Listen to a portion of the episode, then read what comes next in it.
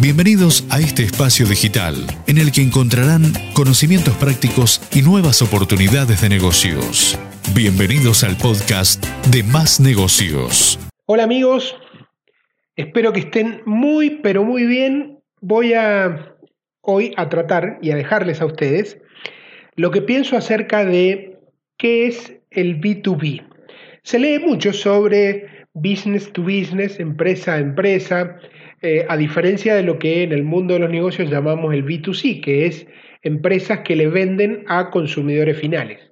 El B2B es empresas que le venden a empresas.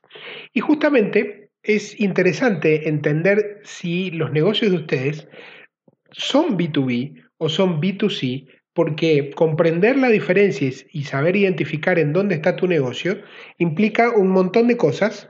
Eh, posteriormente, digo, desde cuestiones que tienen que ver con cómo se define el producto o el servicio hasta cómo se implementa la comunicación y por supuesto la venta a ese mercado específico de empresas. Y, pero bueno, vamos al tema. Cuando, cuando uno piensa en las diferencias que hay entre el B2B y el B2C, la primera es eh, que pensamos que muchas veces el volumen que vendemos, la cantidad, si es una cantidad grande que le vendemos a un cliente, pensamos que por eso nos definimos como un B2B. Y la verdad que no, no se define solo por el volumen que vendemos, porque hay clientes que se comportan eh, como clientes, eh, consumidores finales, compran un montón de veces, pero, pero tienen un comportamiento de clientes finales. Así como también la conformación de la empresa tampoco es un distintivo. Hay empresas que están formadas, jurídicamente hablando e impositivamente hablando, pero que no tienen el comportamiento de una empresa. Puede ser, no sé, me imagino, por ejemplo, un peluquero. Puede ser que actúe a través de una figura jurídica eh, de una empresa, jurídicamente hablando, como les dije, pero que tenga comportamientos de compra como un consumidor final. Así que el volumen o la conformación de la empresa no necesariamente implican que uno está en el mercado B2B. Otra es a veces la frecuencia con la que se compra. Pero normalmente digo, un, comprador consumidor final puede comprar muchas veces a un mismo proveedor, pero aún así no estar dentro del mercado B2B. Eh, otra podría ser el proceso de decisión conjunta. ¿Por qué? Porque en muchas veces cuando le vendemos a empresas, las decisiones son compartidas. O sea que las toman varias personas que interactúan entre ellos, se ponen de acuerdo, eligen el proveedor, aceptan la propuesta y compran. Pero claramente las empresas que a veces compran como consumidores finales también compran de a varios. De hecho, hasta para comprar un bien de una sola vez o probablemente de poca frecuencia a lo largo del tiempo, como puede ser un automotor, como puede ser una casa, por ejemplo, en ese caso hasta uno mismo actúa conversándolo con el resto de los miembros de su familia. O sea que tampoco el proceso de decisión conjunta define si uno está dentro del B2B o el B2C. El proceso de negociación que uno lleva a cabo con las empresas cuando vende un producto o un servicio tampoco termina siendo el distintivo entre B2B y B2C, puesto que es cierto que los procesos de negociación con las empresas son más largos que cuando uno compra como un decisor final, porque un consumidor final, porque el consumidor final la mayoría de las veces decide prácticamente en soledad y en cambio en la empresa el, el proceso de negociación al intervenir más personas también suele demorar bastante más tiempo.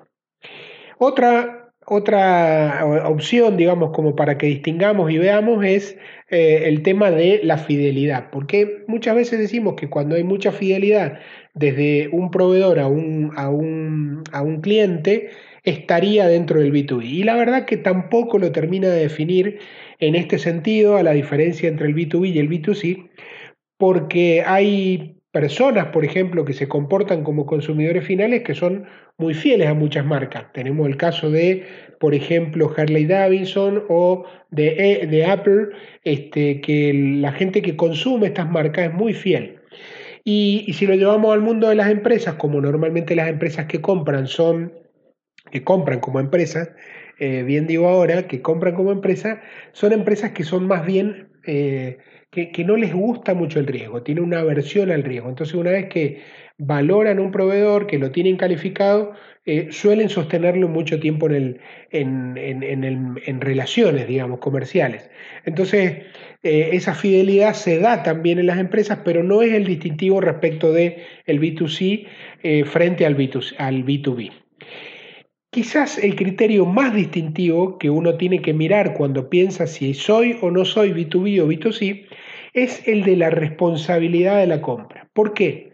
Porque cuando uno le vende a una empresa, el decisor de la compra tiene triple responsabilidades a cumplir, porque por un lado le tiene que responder a su jefe, a quien le dio la indicación de que se, participara en el proceso de decisión de la compra, entonces tiene una primera responsabilidad por cumplir que es hacia arriba, hacia su jefe.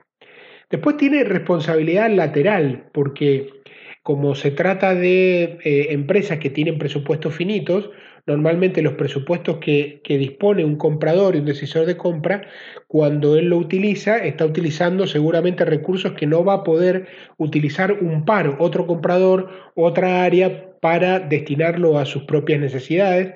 Entonces, allí tiene una responsabilidad con el uso de los fondos que hace respecto de otros departamentos que consumen también la disponibilidad eh, de fondos de la compañía.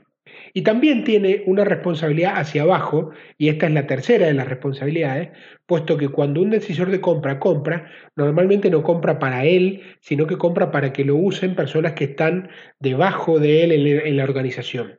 Y entonces lo que hace es cuando compra bien, este, les condiciona de manera positiva el trabajo a los que están por debajo, cuando no compra bien, los condiciona por supuesto de una manera negativa a los que están por debajo. Entonces, esa triple responsabilidad que se da eh, en el mundo de la empresa, naturalmente es el mejor distintivo, aunque también los anteriores que les nombré ayudan a distinguir si uno está entre el B2C o está en el B2B. Lo cierto es que las empresas que están identificadas dentro del, mundo de business to business o de vender productos o servicios de empresa a empresa, tienen que tener comportamientos, prácticas, políticas y estrategias totalmente diferentes de aquellas que se dedican o que están inmersas en el mundo del B2C.